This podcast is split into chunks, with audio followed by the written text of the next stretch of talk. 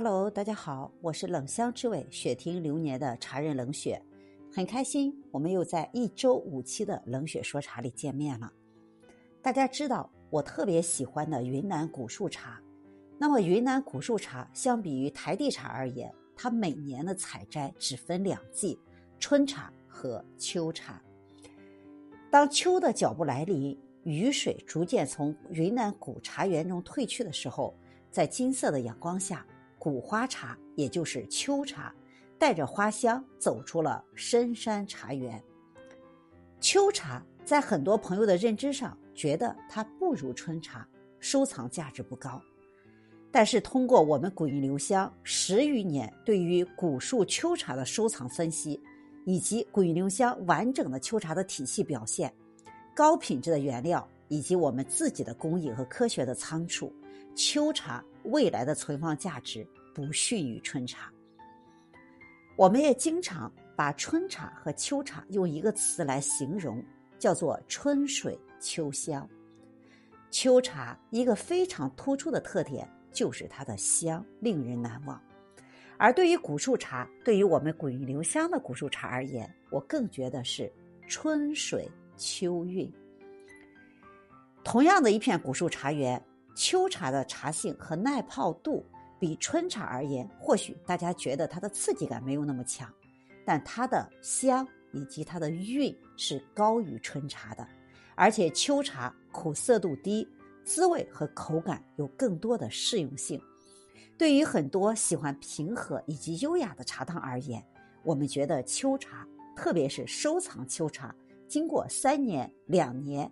十年、五年的转变以后，会更加呈现出高香和浓郁的口感。秋茶的产量往往比春茶要少三分之一左右，而价格却是只是春茶的三分之二到二分之一的价格。那为什么很多的云南的企业在市场上很难见到秋茶？其他企业的秋茶去了哪里？其实因为秋茶的价格比较低。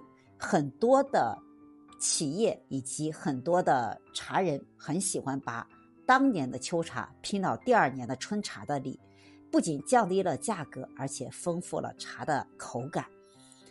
那也有一些把秋茶直接做成了熟的普洱茶，而古韵留香自二零零八年以来一直坚守着春茶和秋茶两个季节的制作，呈现着古树茶在春季和秋季。它的生态、它的人文的环境以及它的个性的变化，献给我们更多的朋友。今年二零二零年，我们秋茶的上市有二零一四年的秋邦冬、半坡寨以及班盆的老茶，包括二零二零年我们的山头的秋茶。山头的秋茶冷雪是特别喜欢的，而且性价比高，更利于我们的收藏。如果你也信任我们，如果你也喜欢我们古韵留香，欢迎联系我们，让秋茶陪伴你度过秋天以及冬天的温暖的时节。也希望在我们自己收藏的环境里，未来秋茶的变化价值更让大家感到惊喜。